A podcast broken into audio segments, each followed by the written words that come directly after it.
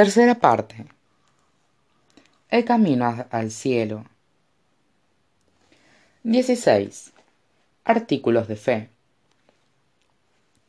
Desde la noche en que llegó a casa y vio que su madre había desaparecido, Clary había imaginado volverla a ver, bien y en perfecto estado de salud. Lo imaginaba tan a menudo que había adquirido la cualidad de una fotografía que había ido perdiendo color de tanto sacarla y contemplarla. Aquellas imágenes se alzaron ante ella ahora, a la vez que abría enormemente los ojos con incredulidad. Imágenes en las que su madre, con aspecto saludable y feliz, la abrazaba, le contaba lo mucho que la había echado de menos, y le aseguraba que todo iba a ir bien a partir de entonces. La mujer de su imaginación se parecía muy poco a la mujer que tenía ante ella en aquel momento. Había recordado a Jocelyn en su faceta dulce y artística, un poco bohemia, con su mono salpicado de pintura.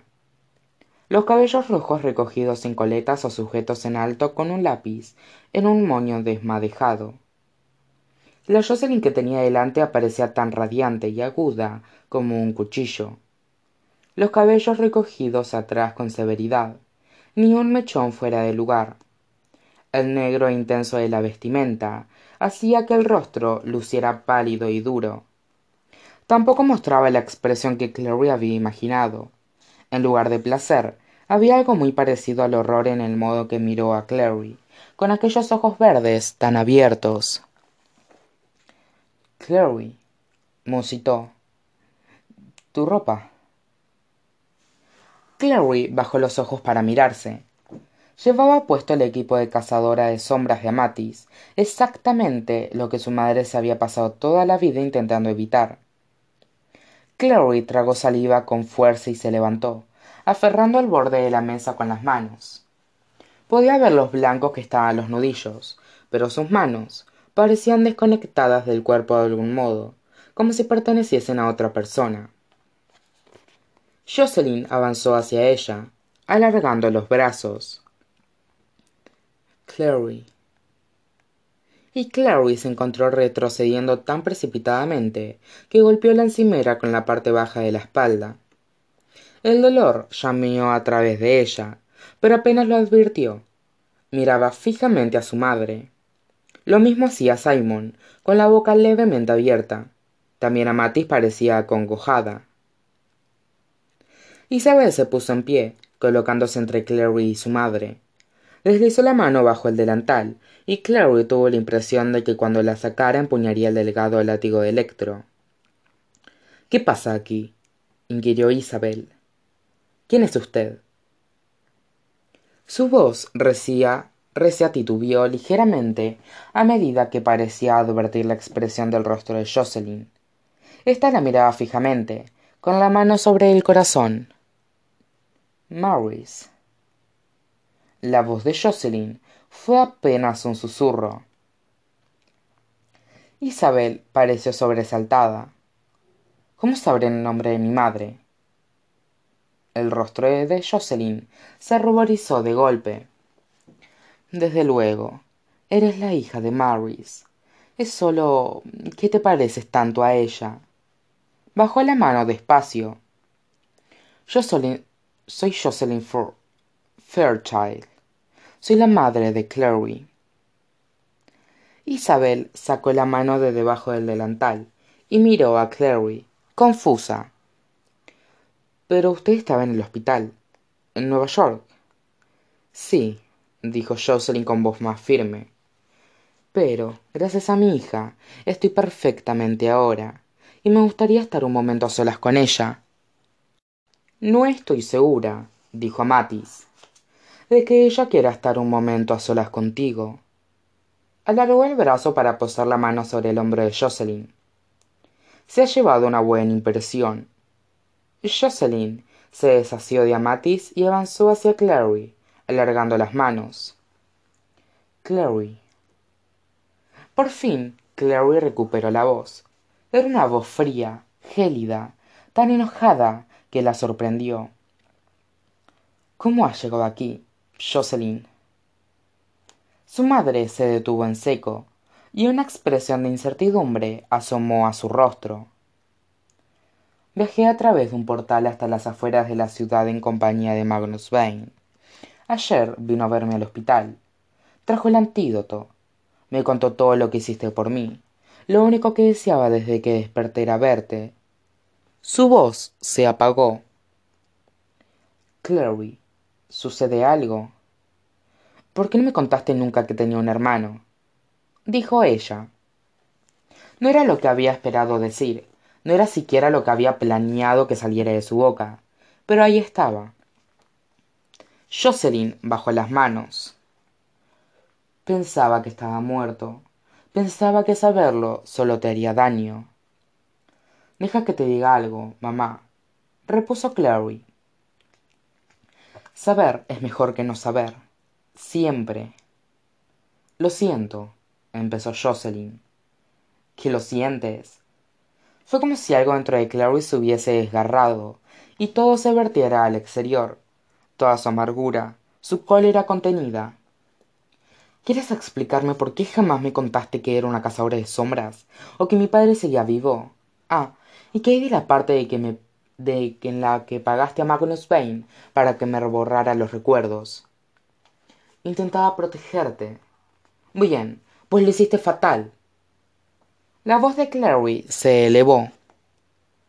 Qué esperabas que iba a pasar después de que desaparecieras de no haber sido por Jace y los demás estaría muerta. Jamás me mostraste cómo protegerme. Jamás me contaste los peligros que existían realmente. Qué pensabas que si yo no podía ver los peligros desaparecerían. Los ojos le ardían. Sabías que valentine no estaba muerto le dijiste a luke que creías que seguía vivo. Por eso tenía que ocultarte dijo jocelyn. No podía arriesgarme a dejar que valentine supiese dónde estabas. No podía permitir que te tocara. Porque convirtió a tu primer hijo en un monstruo replicó clary. Y no querías que me hiciese lo mismo a mí muda por el asombro. Jocelyn no podía hacer otra cosa que mirarla atónita. Sí dijo por fin. Sí por eso no es todo clary. Me robaste los recuerdos dijo clary. Me los quitaste. Me arrebataste quién, quién era yo. Tú no eres eso exclamó jocelyn. Jamás quise que lo fueras.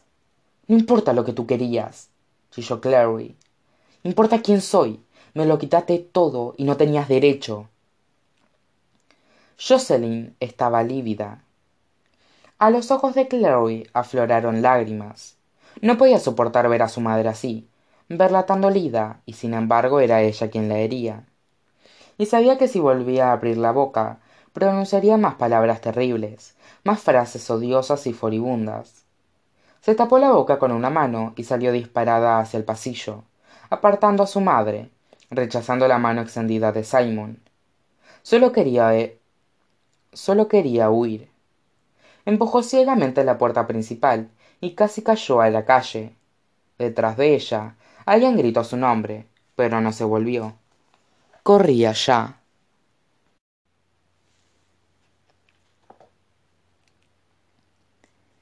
a Jace lo sorprendió un tanto descubrir que Sebastian había dejado el caballo de los Verlac en los establos en lugar de partir a galope con él la noche que huyó. A lo mejor había temido que caminante pudiese ser localizado de algún modo. Le proporcionó una cierta satisfacción ensillar el semental y cabalgar en él fuera de la ciudad. Sin duda alguna si Sebastian hubiese querido realmente a caminante no lo habría dejado atrás además para empezar el caballo no había pertenecido realmente a sebastián pero el hecho era que a Jace le gustaban los caballos. Tenía diez años la última vez que había montado en uno pero los recuerdos le complació advertir regresaron rápidamente. Clary y él habían necesitado seis horas para regresar andando desde la casa Wyland a alacante cabalgando a todo galope sólo necesitó unas dos horas. Para cuando frenó sobre la cresta desde la que se divisaba la casa y los jardines tanto él como el caballo estaban cubiertos de una leve pátine de sudor. Las salvaguardas que impedían hallar el camino hasta allí y que habían ocultado la casa antes habían quedado destruidas junto con los cimientos de la construcción. Lo que quedaba del elegante edificio era un montón de piedra humeante. Los jardines chamuscados en los bordes ahora todavía le devolvieron recuerdos de la época en que había vivido allí de niño. Recordó los rosales despojados de sus flores y entretejidos de verdes hierbajos. Los, los bancos de piedra colocados junto a estanques vacíos y la hondonada donde se había refugiado con clary la noche en que la casa se había derrumbado podía ver el destello azul del lago entre los árboles. Una oleada de amargura lo embargó. Introdujo violentamente la mano en el bolsillo y extrajo primero una estela. La había tomado prestada de la habitación de alec antes de partir para reemplazar la que clary había perdido. Alec siempre podía conseguir otra. Y luego el hilo que quitó de la manga del abrigo de clary descansaba en su palma manchado de un rojo amarronado en un extremo. Cerró el puño a su alrededor con fuerza suficiente para hacer que los huesos sobresaliesen bajo la piel y con la estela trazó una runa sobre el dorso de la mano.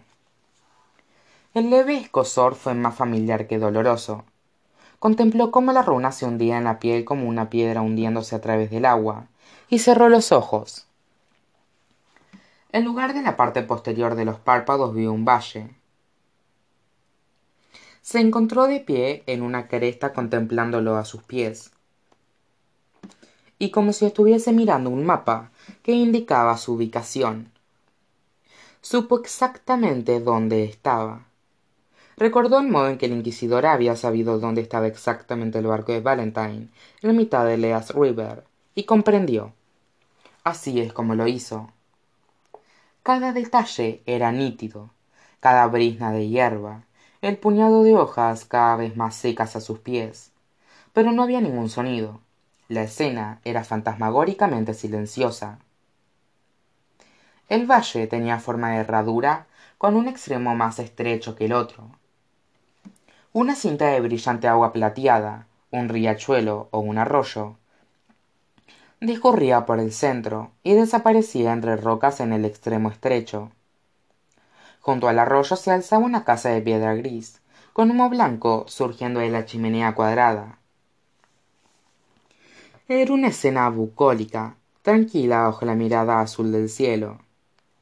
Mientras observaba una figura esbelta hizo su aparición sebastián.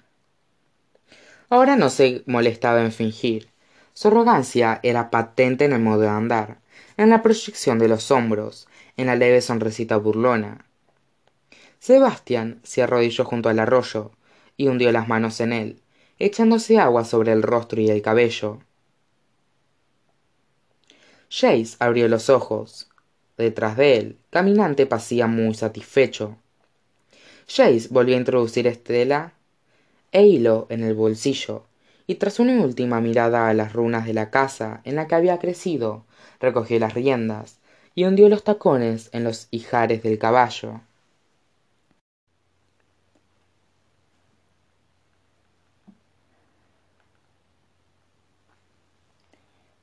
Clary echada en la hierba cerca del borde de la colina del gard contemplaba fijamente a lacante con aire taciturno. La vista desde allí era de lo más espectacular tuvo que admitirlo. Podía contemplar los tejados de la ciudad con sus elegantes esculturas y veletas con runas dibujadas ver más allá de las agujas del salón de los acuerdos y dirigir la mirada hacia algo que relucía muy a lo lejos como el borde de una moneda de plata el lago las ruinas negras del gard se alzaban voluminosas tras la ciudad y las torres de los demonios brillaban como cristal clary casi le pareció que podía ver las salvaguardas rielando igual que una red invisible tejida alrededor de los bordes de la ciudad. Se miró las manos. Había arrancado varios puñados de hierba en los últimos espasmos de su cólera y los dedos estaban pegajosos de tierra y sangre donde se había partido una uña. Una vez que hubo pasado la furia una sensación de total vacío la reemplazó no se había dado cuenta de lo enfadada que había estado con su madre no hasta que ésta había cruzado la puerta y clary había dejado a un lado su pánico por la vida de jocelyn y había reparado en lo que había por debajo ahora que se encontraba mucho más tranquila se preguntó si una parte de ella había querido castigar a su madre por lo que le había sucedido a Jace. Si a él no le hubiesen mentido, si a los dos no les hubiesen mentido, entonces tal vez el impacto de descubrir lo que hubiese de lo que Valentine le había hecho cuando era cuando no era más que un bebé no le habría empujado un gesto tan próximo al suicidio. ¿Te importa si te hago compañía? dio un brinco de sorpresa y rodó sobre el costado para mirar arriba. Simon estaba de pie observándola con las manos en los bolsillos. Alguien isabel probablemente le había dado una campera oscura del material negro de los cazadores de sombras. Usaban para su equipo. Un vampiro equipado se dijo clary pensando si sería la primera vez que sucedía. Te has acercado sin que me diera cuenta dijo. Imagino que no soy gran cosa como cazadora de sombras eh simon se encogió de hombros bueno en tu defensa diré que lo cierto es que me muevo con una silenciosa elegancia de pantera. Muy a su pesar clary sonrió. Se sentó en el suelo sacudiéndose la tierra de las manos. Adelante únete a mí. Esta fiesta deprimente está abierta a todo el mundo. Sentándose junto a ella simon contempló la ciudad y silbó. Bonitas vistas. Sí clary le miró de soslayo. Cómo me has encontrado bueno necesité unas cuantas horas. Sonrió un poco picarón. Luego recordé que cuando discutíamos en primero tú sabías subías a enfurruñarte a mi tejado y mi madre tenía que hacerte bajar. Y te conozco dijo. Cuando te disgustas huyes a zonas elevadas le tendió algo su abrigo verde pulcramente doblado. Ella lo tomó y se lo puso. La pobre prenda mostraba ya claras señales de uso.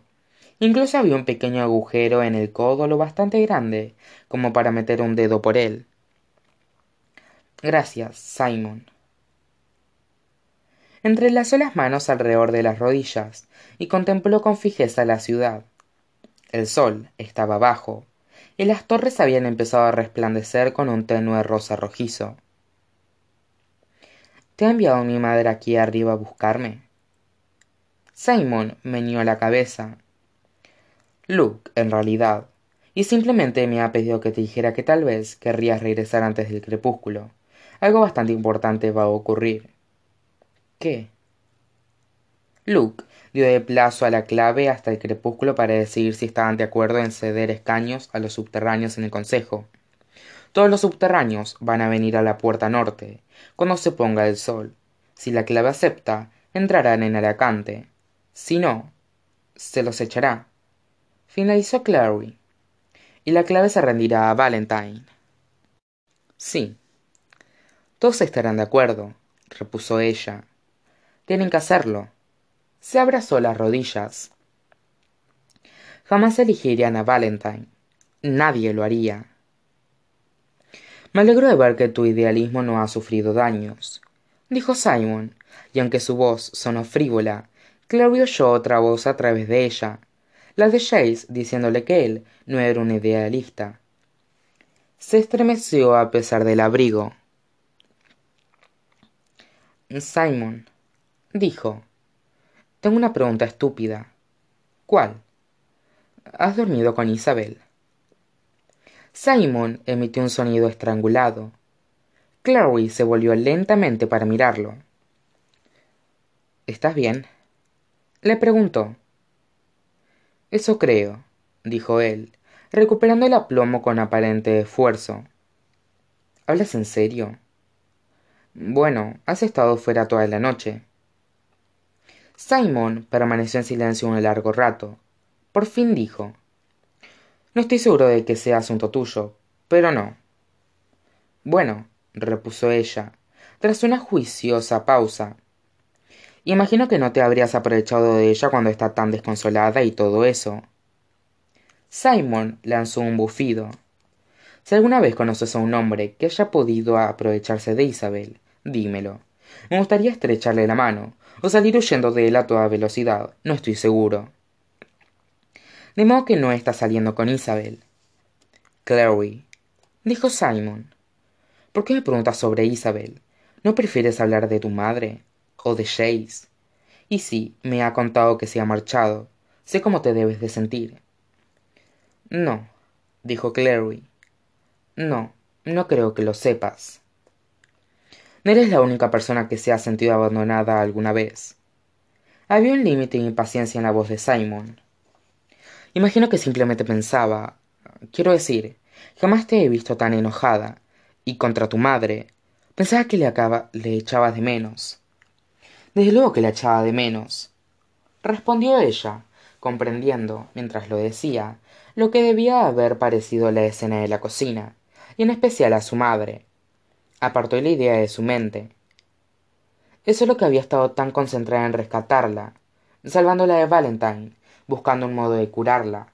Y jamás me detuve siquiera a pensar en lo enfadada que estaba por haberme metido todos estos años, por ocultarme la verdad. Nunca me ha dejado saber quién era yo en realidad. Pero eso no es lo que dijiste cuando entró en la habitación explicó Simon en voz queda. Dijiste, ¿por qué nunca me contaste que tenía un hermano? Lo sé. Clary arrancó una brisna de hierba de la tierra, retorciéndola entre los dedos. supongo que no puedo evitar pensar que si hubiese sabido la verdad, no habría conocido a Jace del modo en que lo hice. No me habría enamorado de él. Simon permaneció en silencio un momento. No creo haberte oído decir eso antes. Que lo amo. Claudia rió, pero sonó deprimente incluso a sus oídos. Parece inútil fingir que no a estas alturas. A lo mejor no importa. Probablemente no volveré a verlo jamás, de todos modos. Regresará. Quizá. Regresará, repitió Simon. Por ti. No lo sé. Clary negó con la cabeza. La temperatura descendía a medida que el sol se hundía para tocar la línea del horizonte. Entornó los ojos, inclinándose al frente y mirando con fijeza. Simon, mira. Él siguió su mirada. Más allá de las salvaguardas, en la puerta norte de la ciudad, cientos de figuras oscuras se congregaban, algunas apelotonadas, otras manteniéndose aparte. Los subterráneos a los que Luke había convocado en auxilio de la ciudad aguardaban pacientemente la noticia de que la clave los dejaba entrar. Un escalofrío chisporroteó por la columna vertebral de Clary. No se hallaba tan solo en la cresta de aquella colina, contemplando en una inclinada pendiente la ciudad a sus pies, sino en el filo de una crisis, una acontecimiento que cambiaría el funcionamiento de todo el mundo de los cazadores de sombras. Están aquí, dijo Simon, medio para sí. Me pregunto si eso significa que la clave se ha decidido. Eso espero. La brina de hierba con la que Clary había estado jugueteando era una destrozada masa verde. La arrojó a un lado y arrancó otra. No sé qué haré si deciden rendirse a Valentine. A lo mejor puedo crear un portal que nos lleve a todo lejos a algún lugar donde él no nos encuentre nunca. Una isla desierta o algo así. Vale, ahora soy yo quien tiene una pregunta estúpida. Dijo Simon. Puedes crear unas nuevas, ¿verdad? ¿Por qué no puedes crear una que destruya a todos los demonios del mundo? O que mate a Valentine.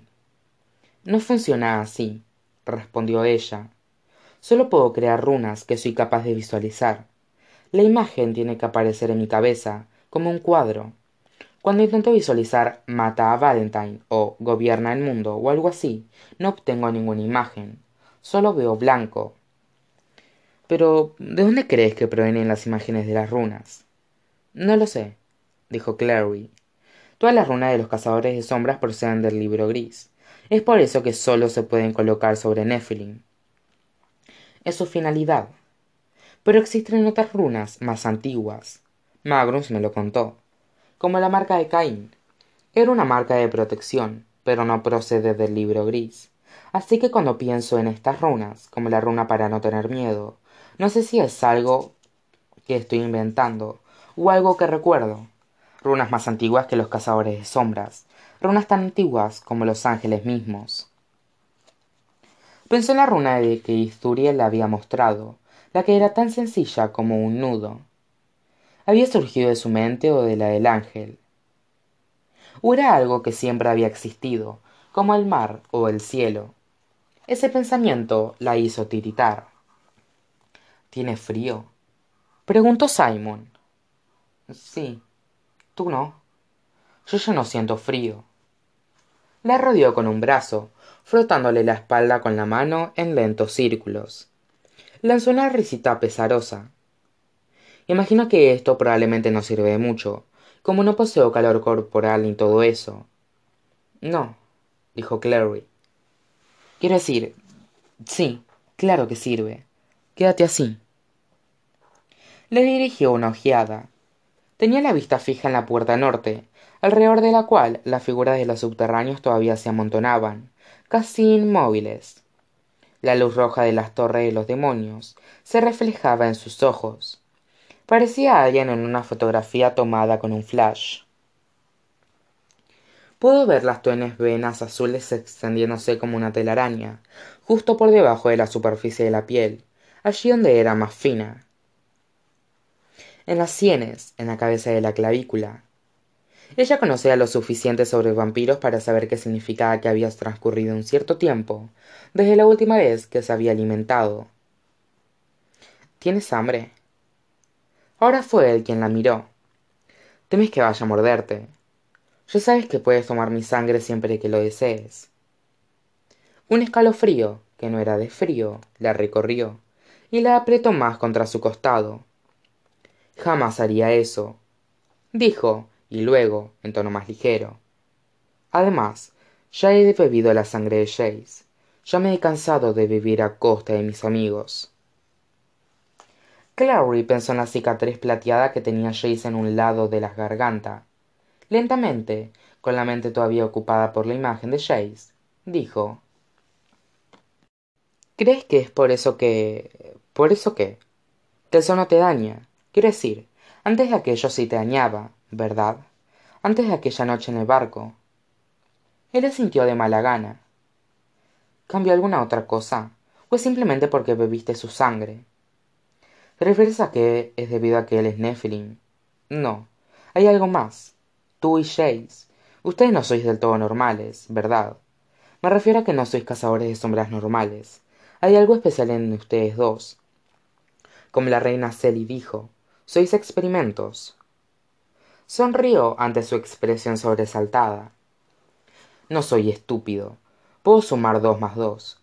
Tú con poderes para crear runas. Y Jace, bueno, nadie podría ser tan irritante sin alguna clase de ayuda sobrenatural.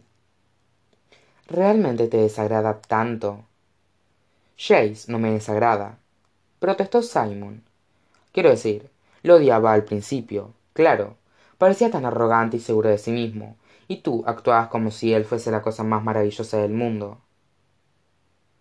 No es verdad. Déjame terminar Chloe había un trasfondo entrecortado en la voz de simon. Daba la impresión de correr hacia algo. Me daba cuenta de lo mucho que te gustaba y pensaba que te estaba utilizando que no era más que una estúpida chica mundana a la que podía impresionar con sus trucos de cazadores de sombras. Primero me dije que nunca te lo tragarías y luego que incluso aunque lo hicieses él se acabaría cansando de ti y tú regresarías a mi lado. No estoy orgulloso de eso pero cuando estás desesperado creerías cualquier cosa supongo. Y luego cuando resultó que era tu hermano me pareció como un indulto de última hora. Y me alegré. Incluso me alegré al ver lo mucho que parecía sufrir. Hasta esa noche en la corte Silly cuando lo besaste. Pude ver ver qué preguntó Clary incapaz de soportar la pausa. El modo en que te miraba. Lo comprendí entonces nunca te estuvo utilizando. Te amaba y eso lo estaba matando. Por eso fuiste al dumort susurró ella. Era algo que siempre había querido saber pero que nunca había sido capaz de preguntar. Por ustedes no en realidad no. Desde aquella noche en el hotel había deseado regresar. Soñaba con ello. Y me despertaba fuera de la cama vistiéndome o ya en la calle y sabía que quería regresar al hotel de noche era siempre peor y mucho peor cuanto más cerca se encontraba el hotel. No se me ocurrió siquiera que fuese algo sobrenatural pensé que era estrés postraumático o algo así. Esa noche estaba tan agotado y furioso y estábamos tan cerca del hotel y era de noche. Apenas recuerdo siquiera lo sucedido sólo recuerdo que me marché del parque y luego nada.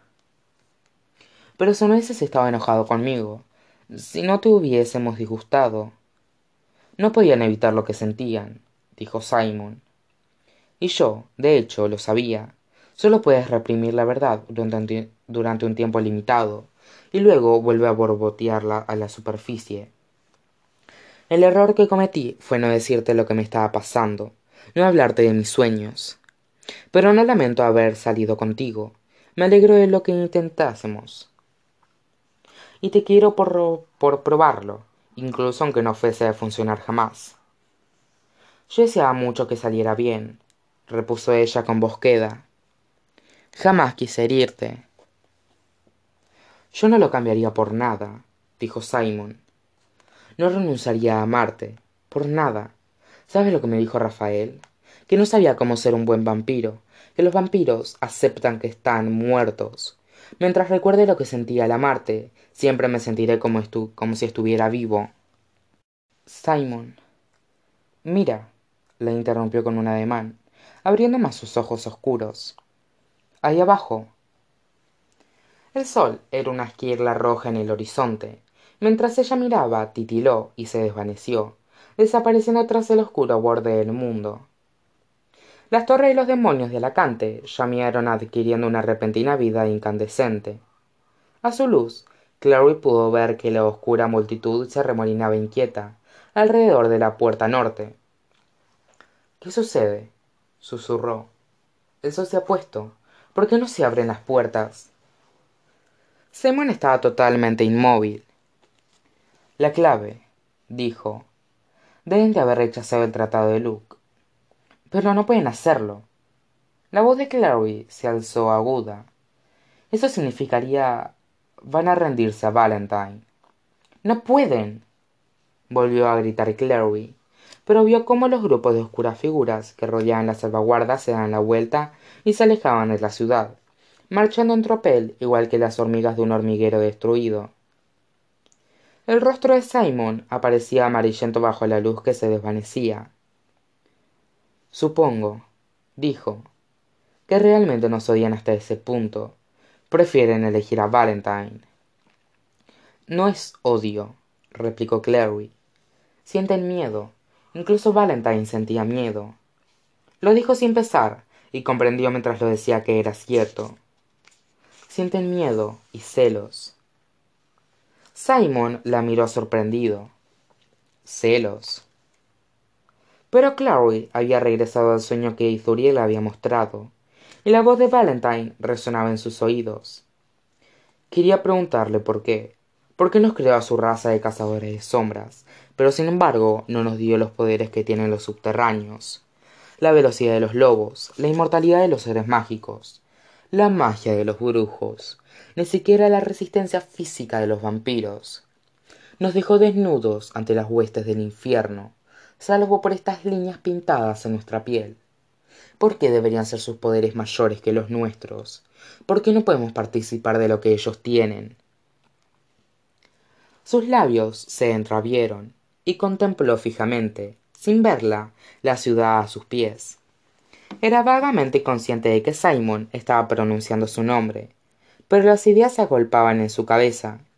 El ángel podría haberle mostrado cualquier cosa se dijo pero había elegido mostrarle aquellas escenas aquellos recuerdos por un motivo pensó en valentine gritando que nos veamos ligados a los subterráneos, atados a esas criaturas.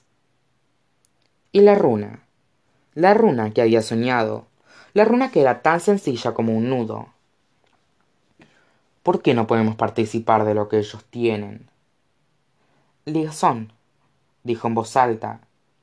Es una runa de conexión. Une lo parecido y lo distinto. ¿Qué?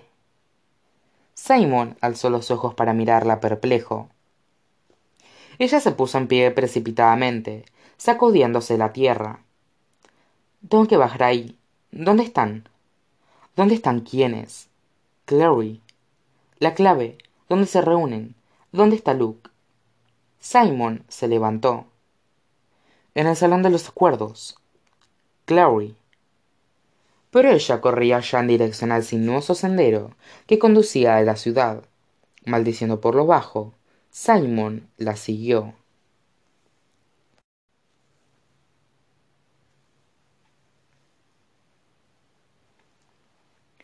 Dicen que todas las calzadas conducen al salón.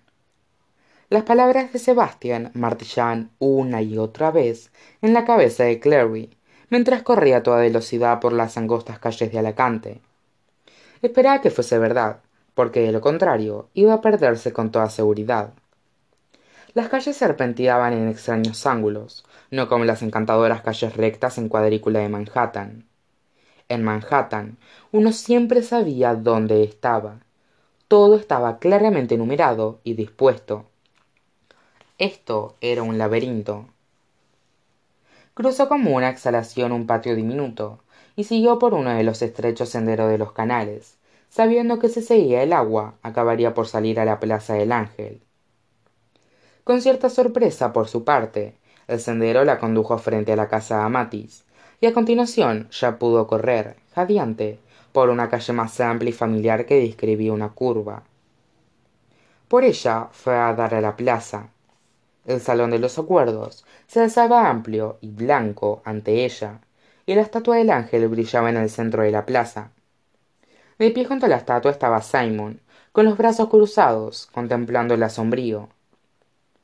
Podrías haberme esperado, dijo.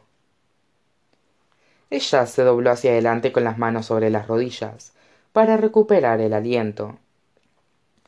No. No puedes decirlo en serio. Si de todos modos has llegado aquí antes que yo, velocidad de vampiro repuso él con cierta satisfacción. Cuando vuelvamos a casa debería dedicarme al atletismo. Eso sería hacer trampas. Con una última profunda bocanada clary se dio y se apartó los sudados cabellos de los ojos. Ven entremos.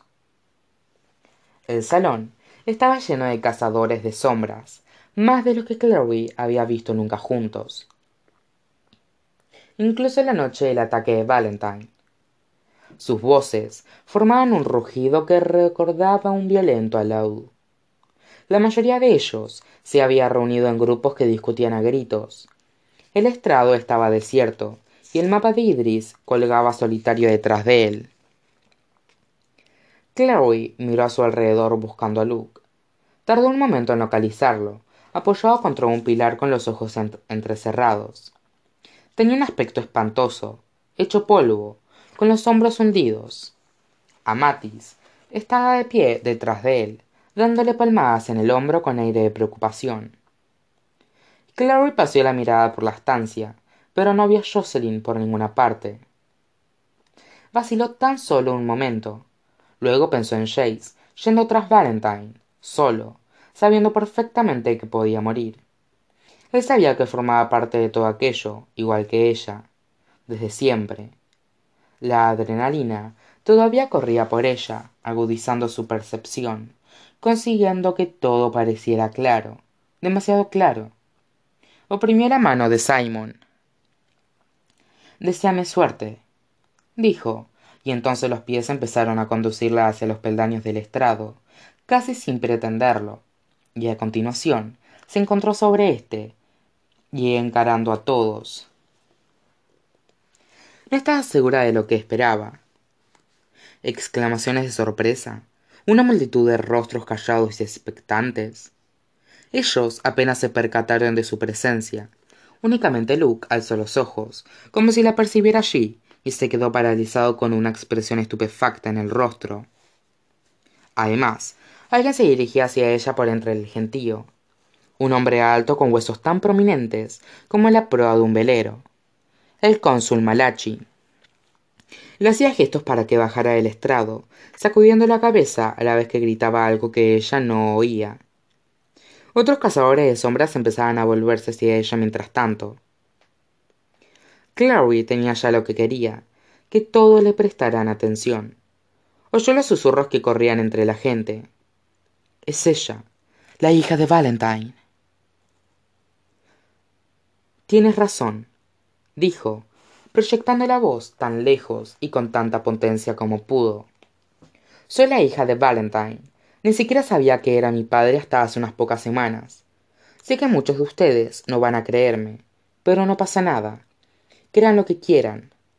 Siempre y cuando crean también que sé cosas sobre Valentine que ustedes desconocen, cosas que podrían ayudarlos a ganar esta batalla contra él. Si me dejan que les cuente cuáles son. Ridículo. Malachi estaba parado al pie de los escalones que conducían al estrado. Esto es ridículo. Tan solo eres una niñita. Es la hija de Jocelyn Fairchild. Era Patrick Penhallow. Se había abierto paso entre la multitud y alzó una mano. Deja que la chica diga lo que tenga que decir, Malachi. La gente no dejaba de cuchichear. Tú, le dijo Clary al cónsul. Tú y el inquisidor encerraron a mi amigo Simon. ¿Tu amigo el vampiro? inquirió Malachi con una mueca despectiva. Me contó que le preguntaron qué le pasó al barco de Valentine aquella noche en el East River. ¿Creéis que Valentine debió de, hacer algo, alguna especie de magia negra? Bien, no lo hizo. Si quieren saber qué destruyó ese barco, la respuesta soy yo. Yo lo hice. Las carcajadas incrédulas de Malachi encontraron eco entre la multitud. Luke la miraba, sacudiendo la cabeza, pero Clary prosiguió. Lo hice gracias a una runa, dijo. Era una runa tan potente que hizo que el barco se hiciese pedazos. Puedo crear runas nuevas, no tan solo las que hay en el libro gris, runas que nadie ha visto jamás, runas poderosas, es suficiente, rugió Malachi.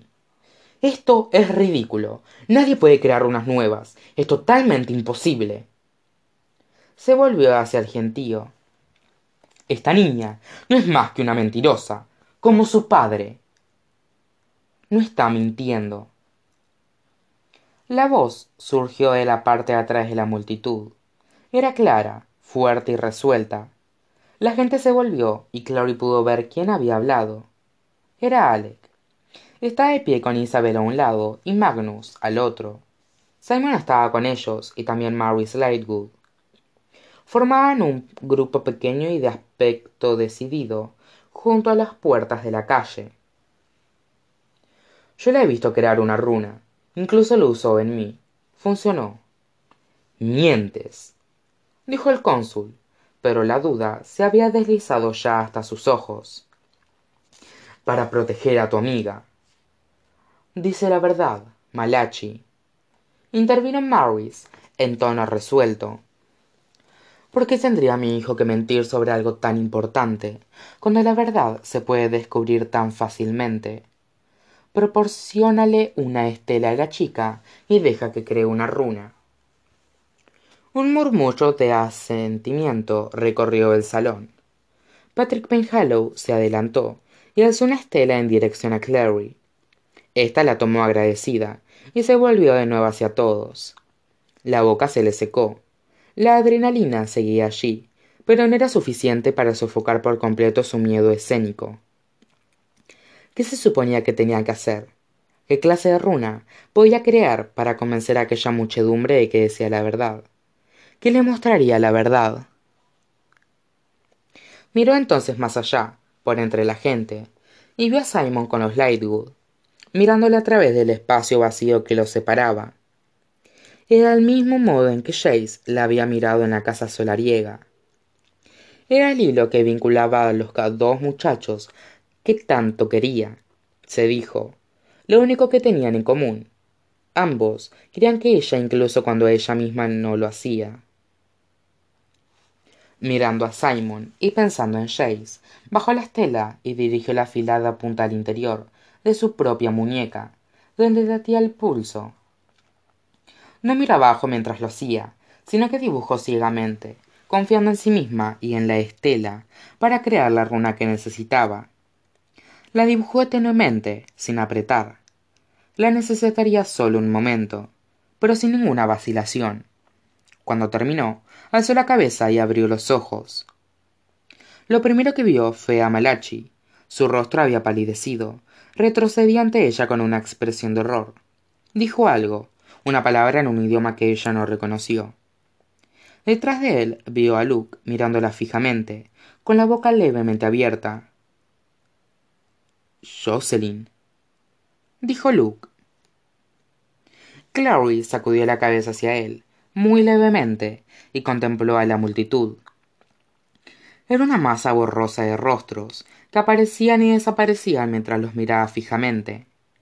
Algunos sonreían, otros paseaban la mirada por los ahí reunidos con expresión sorprendida.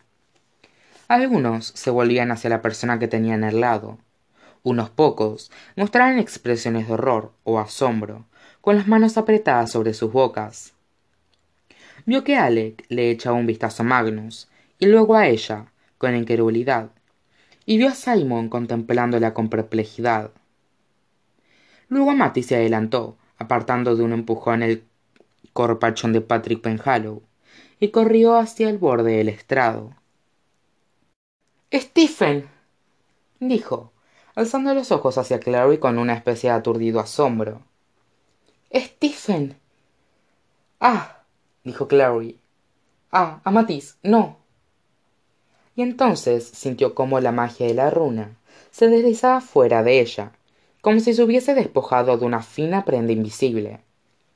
El rostro ansioso de Matis se quedó boca abierto, y la mujer se apartó del estrado, con una expresión entre alicaída y atónita.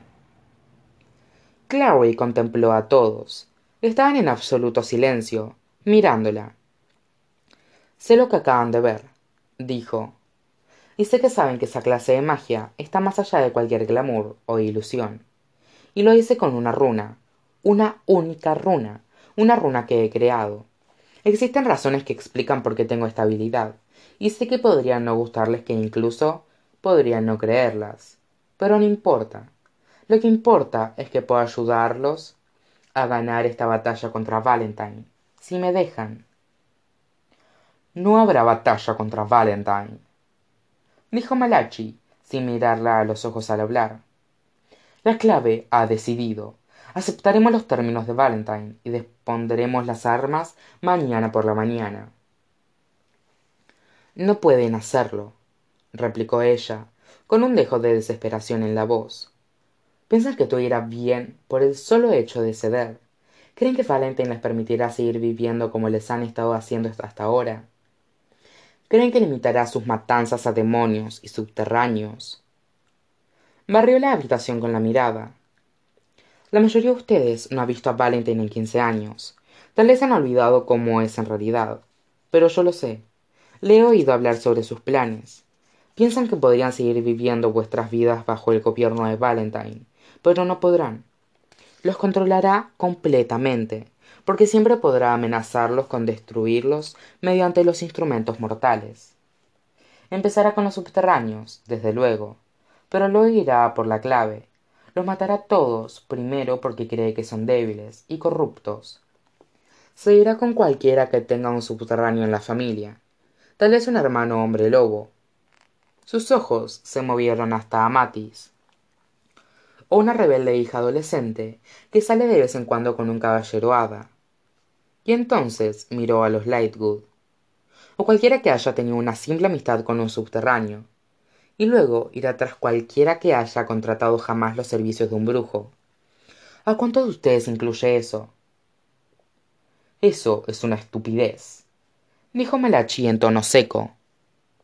valentine no está interesado en destruir a los nephilim pero cree que nadie que se relacione con subterráneos es digno de ser llamado nephilim insistió clary miren vuestra guerra no es contra valentine es contra los demonios.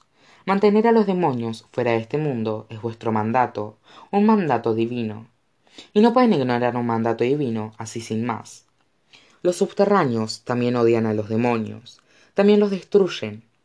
Si valentine se sale con la suya pasará tanto tiempo intentando asesinar a cualquier subterráneo y a todo cazador de sombras que se haya asociado alguna vez con ellos que se olvidará de los demonios y lo mismo harán ustedes porque estarán muy ocupados sintiendo miedo de valentine. Y ellos invadirán el mundo y ahí se acabará todo. Veo dónde quiere ir a parar dijo Marachi entre dientes. No pelearemos junto a los subterráneos en una batalla que no podemos ganar pero pueden ganarla dijo clary. Claro que pueden. Tenía la garganta seca le dolía la cabeza y los rostros de la multitud parecían fusionarse en una masa borrosa sin rasgos característicos puntuada aquí y allí por suaves estallidos luminosos. Pero no puedes detenerte ahora. Tienes que seguir adelante. Tienes que intentarlo. Mi padre odia a los subterráneos porque les tiene celos prosiguió. Las palabras tropezaban unas con otras. Está celoso y tiene miedo de todas las cosas que ellos pueden hacer y él no. Aborrece que en ciertos aspectos sean más poderosos que los nephilim. Y apuesto que a muchos les pasa igual. Es fácil sentir miedo de aquello que uno no comparte. Tomó aire. Pero y si pudieran compartirlo y si yo fuera capaz de crear una runa que los conectara a cada uno de ustedes a cada cazador de sombras con un subterráneo que estuviese luchando a vuestro lado y pudiesen compartir vuestros poderes. Si ustedes sanaran tan deprisa como un vampiro fueran tan resistentes como un hombre lobo o tan veloces como un caballero hada. Y ellos por su parte pudiesen compartir adiestramiento y habilidades para el combate. Serían una fuerza invencible si dejan que les ponga la marca y peleen junto a los subterráneos. Porque si no pelean a su lado las runas no funcionarán. Hizo una pausa. Por favor dijo. Pero la palabra surgió casi inaudible de su garganta reseca. Por favor dejen que les haga la marca. Sus palabras cayeron sobre un silencio resonante. El mundo se movió en un cambiante remolino borroso y se reparó en que había pronunciado la última mitad del discurso con la vista clavada en el techo del salón y que los suaves estallidos blancos que había visto habían sido las estrellas que iban apareciendo en el cielo nocturno una a una. El silencio se prolongó mientras sus manos a los costados se cerraban lentamente en puños y luego lentamente muy lentamente bajó la mirada y la cruzó con los ojos de la multitud que la miraba con fijeza